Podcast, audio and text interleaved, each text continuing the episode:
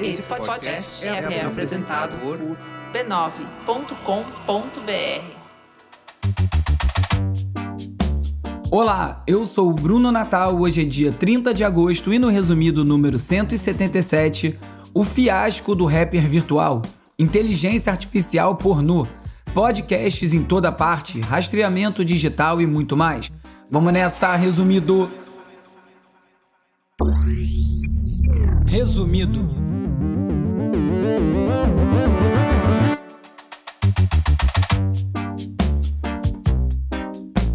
Olá, resumista! Esse é o Resumido, um podcast sobre cultura digital e o impacto da tecnologia em todos os aspectos das nossas vidas. O Resumido é parte da rede B9 e tem o apoio do Instituto Vero. Aproveitar para avisar que semana que vem não tem episódio novo, porque eu preciso de foco total no lançamento do projeto que eu estou trabalhando há um ano e meio. Para falar a verdade, eu nem sei como é que eu consegui fazer episódios até aqui, só com a colaboração desse time mesmo. Para o algoritmo não prejudicar a sequência do ano, punindo a minha falta como se fosse um chefe sádico, se você puder, ouça um episódio anterior que você tenha pulado na semana que vem e mantenha o resumido circulando. Vamos de cultura digital e como o nosso comportamento online ajuda a moldar a sociedade. Durante as eleições presidenciais nos Estados Unidos, o então candidato Joe Biden se comprometeu a perdoar a dívida estudantil dos americanos. Por lá, mesmo o ensino universitário público é pago e as pessoas terminam um curso com dívidas astronômicas que, em período de crise, se torna uma bola de neve e um problema para a economia como um todo. Na semana passada, o agora presidente Biden cumpriu a promessa e anunciou o perdão de pelo menos 10 mil dólares em dívidas estudantis federais para milhões de pessoas, chegando até 20 mil dólares para beneficiários do Pell Grants, que é um subsídio do governo que ajuda estudantes a pagar a faculdade. Grande iniciativa. Me fez lembrar a proposta do candidato Ciro Gomes, que vem falando em colocar um teto em dívidas de pessoas físicas de até o dobro do valor inicial para impedir que bancos apliquem juros sobre juros sobre dívidas que se tornam impossíveis de pagar. Tomara que quem ganhar adote essa ideia. Obviamente, a medida do Biden não agradou todos, principalmente os integrantes do Partido Republicano, que passaram a criticar o presidente e o Partido Democrata em todas as mídias possíveis. O perfil da Casa Branca resolveu a situação de uma maneira simples e bem direta e passou a compartilhar o vídeo dos congressistas que estavam falando mal desse perdão da dívida estudantil, informando quanto cada um deles tiveram de empréstimos perdoados para sua própria educação. É a boa e velha hipocrisia. A congressista Marjorie Taylor Greene, por exemplo, teve 183 mil dólares perdoados. Só com esse valor daria para perdoar a dívida de quase 20 pessoas no programa lançado pelo Biden. É aquilo, né? No, no dos outros é refresco. Essa situação serviu para duas coisas: mostrar a falsidade de certos segmentos mais abastados da sociedade e que a trollagem como ferramenta política veio para ficar. A gravadora Capitol Records foi forçada a demitir o rapper FN Mika, que é uma inteligência artificial criada para mimetizar um rapper, disse o New York Times. A inteligência artificial é capaz de criar músicas e é um fenômeno no TikTok com letras que falam sobre temas comuns no hip hop, como a realidade de pessoas negras. Acontece que o projeto é tocado por pessoas brancas e o FN Mika é acusado de explorar a cultura negra para vender, além de tangenciar o limite do bom senso com as suas letras, principalmente quando abusa do uso da N-word, né, um termo extremamente ofensivo e que não deve ser pronunciado por brancos em nenhuma circunstância. Movimentos ligados à valorização da cultura negra se manifestaram e a Industry Blackout publicou uma carta denunciando o FN Mika como um insulto direto à comunidade negra e à sua cultura. Apesar da catástrofe do rapper virtual, ainda se insiste em algoritmos como uma possibilidade de supostamente aperfeiçoar o gênero. Segundo o Guardian, a startup voltada para a música Brain Rap criou um aplicativo que promete melhorar as rimas de qualquer aspirante a rapper. O iRap Nome pouquíssimo original, bem que alguém podia fazer uma inteligência artificial para criar nomes melhores para apps. É, esse iRap usa algoritmos de processamento de linguagem para sugerir palavras ou frases com base na cadência, na rima, no significado, uma versão high-tech de um dicionário de rimas que por si só é questionável, né? Seguindo, Apresente uma invenção e certamente vai surgir uma versão de cunho sexual ou pornográfico. E com as inteligências artificiais capazes de criar imagens a partir de comandos de texto, não vai ser diferente. A Vice conta que após um período de testes apenas para convidados, a empresa Stability AI lançou o seu modelo de geração de imagem a partir de texto chamado Stable Diffusion. A ferramenta se parece com a DALL-E, com a Midjourney e é capaz de criar imagens realistas até a partir de prompts de texto bem simples. Ao contrário das outras inteligências artificiais, que os criadores implementam limites sobre o tipo de imagens que podem ser produzidas, o modelo do Stable Diffusion pode ser baixado e ajustado pelos usuários para gerar o que eles quiserem. Como era de se esperar, muitos estão gerando pornografia e a empresa não está fazendo nada para impedir, além de pedir para que não se faça esse tipo de uso. Uhum. Pior é quando uma tecnologia gera problemas, mesmo quando ela é utilizada corretamente. A cantora Janet Jackson teve um dos seus clipes, que foi gravado em 89, considerado uma ameaça virtual. Não tem nada a ver com o teor das letras, das imagens. O canal Tech explica que a frequência do áudio desse clipe causa um efeito inesperado em determinados computadores. Basicamente, essa frequência entra em conflito com a de alguns modelos mais antigos de discos rígidos, né, HDs, o que obriga o usuário a formatar o aparelho. A música em questão é Rhythm Nation, tem uma pegada bem 80 e para quem não conhece, vale a pena ouvir a música. Deixa eu botar o áudio aqui rapidinho para ver o que acontece. E agora é hora de falar sobre como as Big Tech moldam o nosso comportamento. De tempos em tempos, algum funcionário de alguma empresa decide divulgar aquelas informações que confirmam que todo mundo desconfia sobre as operações das Big Tech, mas não tem como provar. Semana passada foi a vez do Twitter. O chefe de segurança Peter Mudge Zatko que era um white hat hacker, né, um hacker do bem, hacker chapéu branco, que foi contratado pela empresa, acusou o Twitter de mentir sobre bots para Elon Musk, não proteger os servidores da empresa, ocultar detalhes sobre violações e até ceder à pressão do governo indiano para contratar agentes do governo e dar acesso a dados confidenciais. Então, parece que a porta de saída da proposta de compra do Twitter feita pelo Elon Musk pode mesmo funcionar. O CEO da Bot Sentinel, Christopher Bowsy, também acredita que os números de perfis robôs são imprecisos e a resposta do Twitter foi ameaçar o funcionamento da empresa, que é capaz de rastrear contas potencialmente prejudiciais na plataforma e compartilhar essas descobertas com o público. O Twitter decidiu que a atividade do bot Sentinel é uma violação da política de uso da sua API, numa retaliação clara a essa fala do Christopher. E o interesse por podcasts não para de crescer, e a tendência é que continue assim agora que empresas como o Twitter estão explorando o formato. A ferramenta de conversas Twitter Spaces agora inclui podcasts, os usuários vão poder ouvir programas completos por meio de listas de reprodução selecionadas com base nos seus interesses. Preciso descobrir como é que sobe o resumido lá. E o YouTube também está investindo em podcast.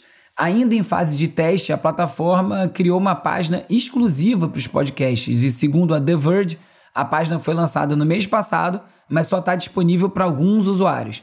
Um sinal de que o YouTube vem forte para o podcast é a notícia de que a funcionalidade de minimizar o aplicativo e seguir ouvindo conteúdo enquanto você faz outra coisa, está em outro app, que antes era disponível só para assinantes, vai ser aberta para todos os usuários. Quando eu ganhei três meses de teste do YouTube Premium, essa foi a única função que quase me fez assinar o serviço. O problema é que é muito caro só para ter esse benefício. Os podcasts já são gigantes no YouTube, são responsáveis por muitos plays para vários podcasts e uma das previsões é que essa nova investida faça com que vários podcasts invistam no formato em vídeo. Ou seja, vira um programa de TV em vez de um podcast. Que é tudo que eu não quero. E eu e o Peri estamos pensando aqui no formato para resumido fazer sentido no YouTube, já que o anterior, além de dar muito trabalho, eu tinha que ficar ali aparecendo e eu não tô com saco de gravar vídeo, eu não gosto. Na semana passada, saiu um estudo que afirma que educar usuários é o método mais eficaz contra a desinformação. Oh, oh, oh. Toca a musiquinha do anjo aí, Hugo. O estudo foi realizado em colaboração com o Google e confirmou que a reprodução de vídeos curtos sobre a manipulação pode ajudar a reduzir o problema de desinformação em plataformas como o YouTube, que já assumiu um compromisso de produzir vídeos desse tipo. Interessante, o Google colaborou com um estudo que diz que vídeos curtos são importantes. Eu aposto que não tem nada a ver com a atual estratégia do YouTube de empurrar o formato de vídeos curtos shorts, não é mesmo? Pode ser só uma feliz coincidência. O estudo conclui que depois de assistir aos vídeos, os usuários apresentam uma melhoria na capacidade de identificar técnicas de desinformação, maior habilidade para discernir conteúdo confiável de não confiável, além de ter uma capacidade melhor de decidir se desejam ou não compartilhar o conteúdo. Nas últimas eleições, você certamente deve ter se deparado com algum vídeo de algum eleitor mal informado ou mal intencionado falando alguma besteira enquanto votava. Esses vídeos se tornaram comuns e quase sempre traziam uma mensagem de desconfiança nas urnas ou até mesmo uma gravação do próprio voto. Para evitar esse tipo de manipulação, o TSE anunciou que o eleitor vai ter que entregar o seu aparelho celular antes de votar. O objetivo é garantir o sigilo dos votos nas eleições de 2022 e foi uma decisão unânime do Tribunal Superior Eleitoral. Os eleitores vão ter que entregar o celular antes de entrar na cabine de votação e podem até ser revistados com auxílio de um detector de metais. O descumprimento da regra vai ser considerado crime eleitoral. Olha, essas eleições aí vão render. O ciclo das redes sociais é nascer, crescer, ser copiado pelo Instagram e cair no ostracismo. A mais nova vítima é o Be Real, plataforma que tem crescido tentando ser o mais diferente possível do Instagram. Já falei deles por aqui, eu tenho até testado, a ideia é que as pessoas postem menos, com menos filtros e passem menos tempo na rede social. A coisa fez tanto sucesso que o Instagram criou o recurso Dual Camera que imita o principal diferencial do Be Real. O Instagram vai notificar os usuários em horários diferentes a cada dia e eles vão ter até dois minutos para registrar exatamente o que estão fazendo com as câmeras frontal e traseira e compartilhar no Stories, gerando cenas menos armadas a Meta perdeu completamente qualquer resquício de vergonha na cara, não é possível. Pode apostar que o próximo app que o Instagram vai copiar deve ser o Shuffles, do Pinterest. O aplicativo produz posts com colagens de fotos e outras imagens salvas no celular do usuário. Capaz de você já ter visto essas montagens passando pelo seu feed no Insta. Por enquanto é só para convidados e parece que dá para conseguir um código em alguns posts no TikTok de usuários que estão compartilhando. Eu não investiguei ainda, mas do pouco que eu vi, Parece que se não bastasse tudo ser reduzido a vídeos de 15 segundos, agora vão tentar comprimir tudo numa imagem só. O TikTok está sendo acusado de monitorar as ações do usuário no navegador interno do app. Segundo a denúncia, quando os usuários entram num site a partir de um link no aplicativo, o TikTok consegue monitorar grande parte da atividade do usuário em sites externos, incluindo as teclas que são pressionadas e as interações com os anúncios. O rastreamento possibilitaria até o TikTok capturar informações e até a senha do cartão de crédito de um usuário. Que beleza! Apps coletando nossos dados não deveriam ser mais surpresa, e a Input divulgou parte dos resultados de um estudo ainda não publicado da Universidade de Wisconsin-Madison.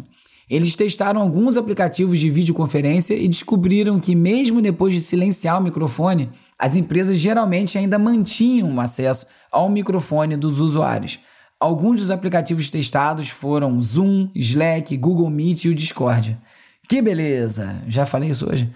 Um vigilante que trabalhava no Tribunal de Justiça passou seis anos e meio preso por um crime que não cometeu. O homem respondeu por um assalto à mão armada e acabou preso e condenado. A única prova que ligava ele ao crime era um reconhecimento feito pela vítima do roubo quatro meses depois do crime. A esposa da vítima também fez um reconhecimento só por foto e essas duas alegações foram suficientes para prender o sujeito.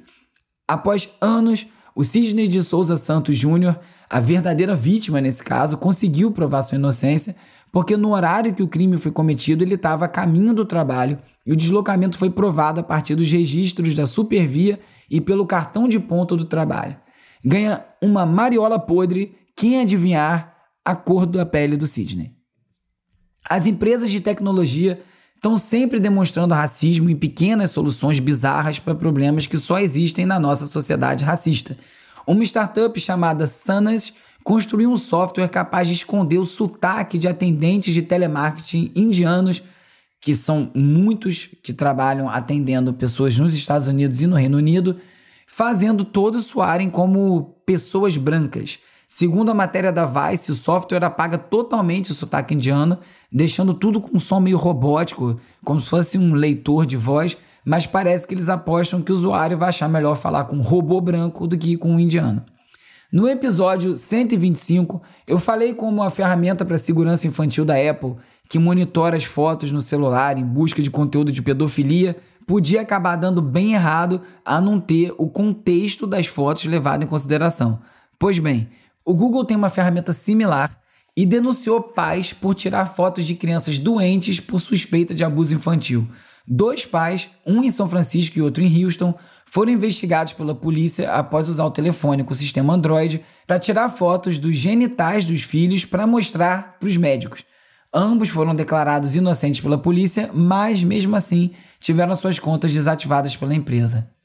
Depois da polêmica sobre uma inteligência artificial ter adquirido consciência, o Google abriu um cadastro para quem quiser trocar uma ideia com um ser digital que um desenvolvedor acreditou ser senciente.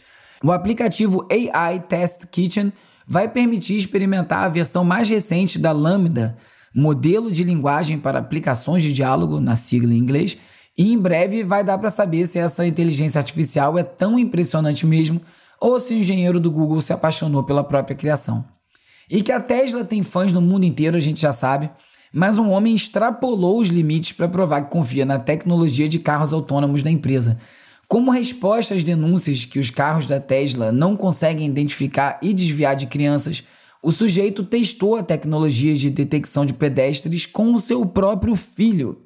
O vídeo com a denúncia tinha obstáculos do tamanho de crianças e mostrava os carros da empresa passando por cima sem hesitar. E no vídeo gravado pelo Tesla Boy, os cones são substituídos pelo seu próprio filho. Felizmente o carro desviou, mas eu não consegui encontrar informações se esse maníaco foi preso. Como sempre, não cabe todos os links no roteiro e alguns deles vão para a seção leitura extra no site resumido.cc, onde eu também listo todos os links comentados em cada episódio. No New York Times, o sonho de um homem difundir a inteligência artificial com o senso comum. Os sistemas de inteligência artificial podem processar grandes quantidades de dados em segundos, mas não conseguem fazer sentido no mundo nem explicar suas decisões. David Ferrucci quer mudar isso. Na Vulture, o culto a A24, o estúdio iconoclástico criou superfãs, lançou produtos e aperfeiçoou um estilo, e também está à beira da autoparódia. No Jovem Nerd, Neil Gaiman explica por que maratonar Sandman é importante para a renovação da série. Quem quiser falar comigo, me procura no Twitter, arroba urbe, URBE, ou então no arroba resumido.podcast no Instagram e no TikTok. Você também pode fazer parte da comunidade no Discord. Tem link para isso tudo lá na home do resumido.cc. Segue aí para dar uma moral. Se você preferir, também pode me mandar um oi pelo WhatsApp ou pelo Telegram para 21 97 969 5848 você entra na lista de transmissão, recebe alertas de novos episódios, conteúdo extra e dá para conversar também. Hora de relaxar com as dicas de ver, ler e ouvir.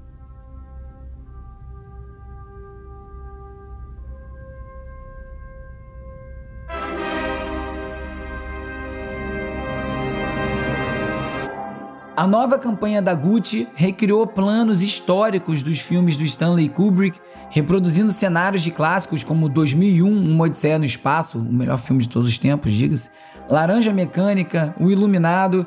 Eu não saquei bem qual foi o gancho, que torna a coisa um pouco gratuita, mas ficou lindão. O vídeo tá lá no site do resumido.cc. Manti Teo had an absolutely astounding senior year. O havaiano Manti Teal era um destaque do futebol americano universitário e tudo ia muito bem, carreira em ascensão, até ele cair num papo no Facebook e pensar que estava namorando com uma pessoa que nem existia. A partir daí as coisas deram uma reviravolta inimaginável e o documentário em dois capítulos da Netflix, Untold, A Namorada que Não Existiu, mostra as consequências de um golpe que depois ficou conhecido como Catfish, que aliás é o nome de um outro documentário muito bom que é quando alguém finge ser outra pessoa online para ludibriar alguém. Um bom retrato de uma época mais ingênua na internet. E as coisas devem complicar muito ainda, hein? Com inteligência artificial, deepfake, vixe.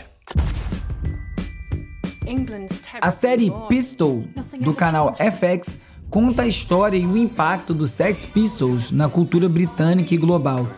Diferente de quase tudo que é produzido sobre o quarteto seminal do punk, Pistol não foca nem no Johnny Rotten nem no Sid Vicious e conta a história através da perspectiva do guitarrista Steve Jones sobre os parcos três anos de existência da banda.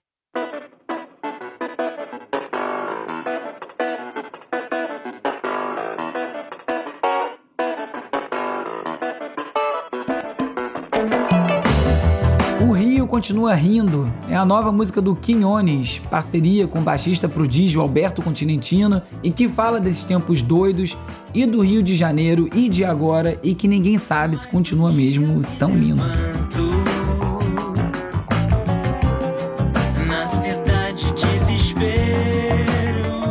Nesse episódio você ficou sabendo que um rapper virtual era uma farsa e apropriação cultural, que a inteligência artificial está sendo usada para criar pornô, que Twitter e YouTube estão de olho nos podcasts, que TikTok, Zoom, Slack, Meets e outras plataformas ouvem tudo que você fala sem te avisar e muito mais. Aqui já não tem mais rio. Se você gosta do resumido, recomenda para mais gente. É muito importante, ajuda demais. Não deixa de curtir, assinar, seguir, dar cinco estrelinhas, deixar uma resenha na plataforma que você estiver escutando esse episódio agora. O resumido é parte da rede B9 e tem o apoio do Instituto Vero. É produzido e apresentado por mim, Bruno Natal. O roteiro é escrito por mim e pelo Agenor Neto, com a colaboração do Carlos Calbuque Albuquerque. A edição e mixagem é feita pelo Hugo Rocha. As redes sociais são editadas pelo Lucas Vasconcelos, com o design do Felipe Araújo e animações do Peri Selmanman. A foto da capa é do Jorge Bispo e o tema original foi composto pelo Gustavo Silveira. Eu sou o Bruno Natal, obrigado pela audiência. Semana que vem tem mais resumido. Esse podcast é apoiado pelo Instituto Vero. Resumido. resumido.